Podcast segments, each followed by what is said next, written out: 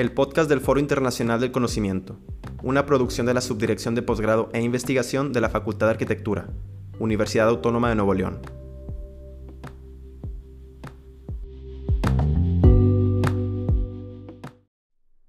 Hola, buenas tardes. Mi nombre es Sofía Luna. Muchas gracias por escucharnos y muchas gracias por la invitación a participar dentro de estas charlas. Eh, les comento que yo soy doctora en diseño industrial, tengo estudios de licenciatura en diseño y actualmente me dedico a la docencia y la investigación aquí en la Facultad de Arquitectura. Y el día de hoy les vengo a hablar un poco sobre el diseño y sobre específicamente el proceso de diseño fluctuante.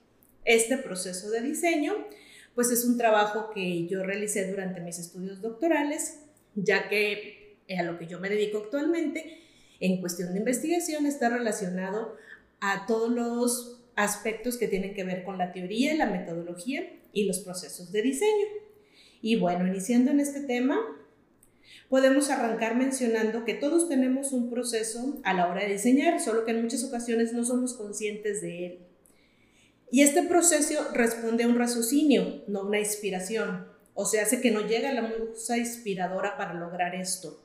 Como en muchas ocasiones pensamos o como en muchas ocasiones eh, los aspectos creativos se tienen establecidos, sino que es algo que tiene que pensarse, es algo que tiene que analizarse y es algo que tiene que nutrirse con información y conocimiento para que se pueda dar de una manera correcta.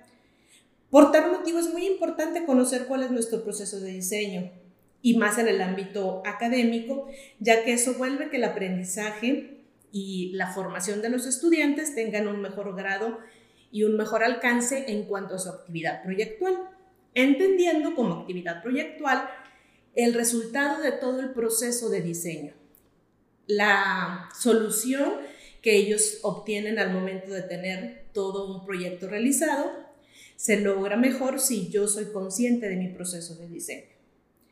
Entonces esto nos lleva a presentarles este proceso de diseño fluctuante.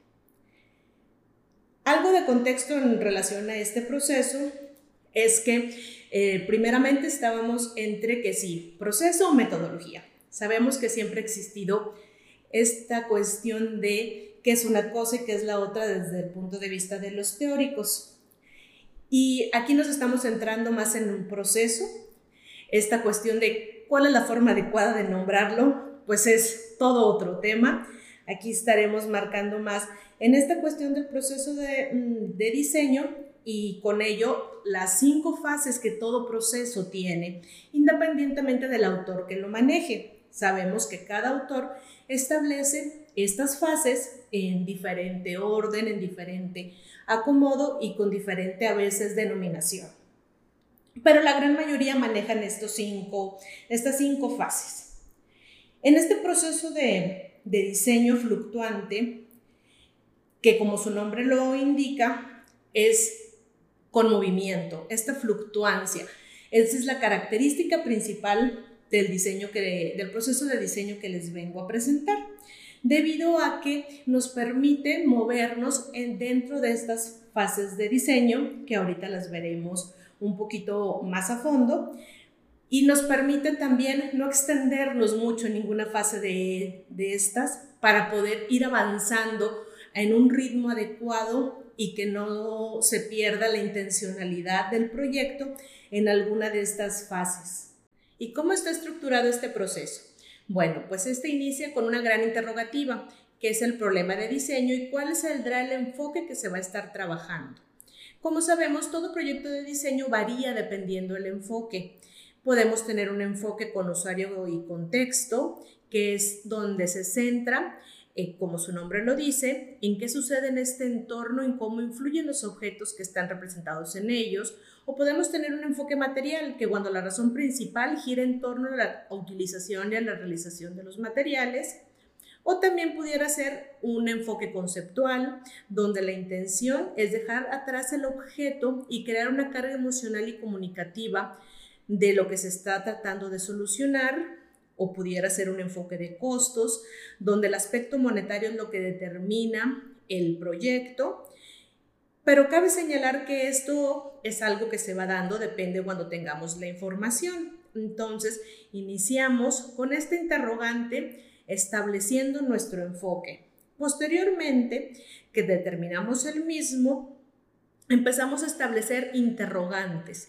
Eh, recordemos que la profesión de diseño se basa muchísimo en la curiosidad y en el querer resolver problemas. Entonces las interrogantes son básicas, así como los insights, que comúnmente llamamos de esta manera dentro de la disciplina, pero que podemos entender como estos lineamientos o descubrimientos para el diseño.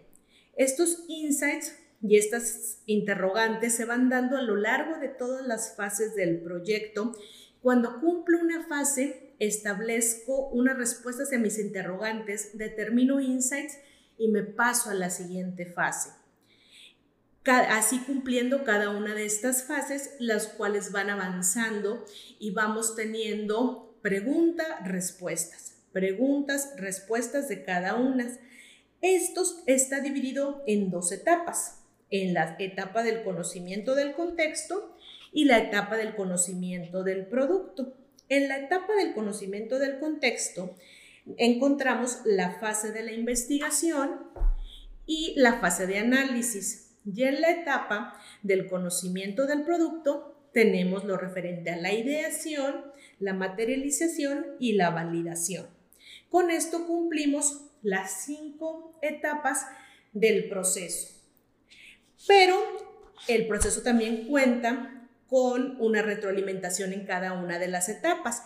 Esta retroalimentación se puede ir dando conforme vamos avanzando en cada una de ellas, porque siempre es necesario ir verificando lo que vamos avanzando y detectar áreas de oportunidad, las cuales no se consideran como un retroceso, sino que se consideran como una verificación del avance que se va teniendo. La cuestión visual en representación del proceso tiene una forma de pentagrama musical esto con la intencionalidad de que marquemos el avance de cada una de las etapas o fases, pero llegando a un límite, no pasándonos de este tiempo temporalidad establecida para cada una de estas etapas, lo cual no nos genere un estancamiento en cada una de ellas. Y de esta manera es como está conformado el proceso de diseño fluctuante. Sabemos que los procesos son algo vital, como ya habíamos señalado. Por lo mismo, es muy importante conocer de estos, independientemente del autor que sea, irnos referenciando con cada uno de ellos, tomar el que más nos guste y aplicarlo a, nuestro diario vivir o a nuestra actividad cotidiana. Y bueno, pues aquí les dejo mi proceso de diseño fluctuante. Para quien quiera conocer más de él, puede verificarlo en nuestra página www.deamateur.com, así como en nuestras redes sociales, tanto en Facebook e Instagram como de Amateur. Y pues muchísimas gracias y hasta luego.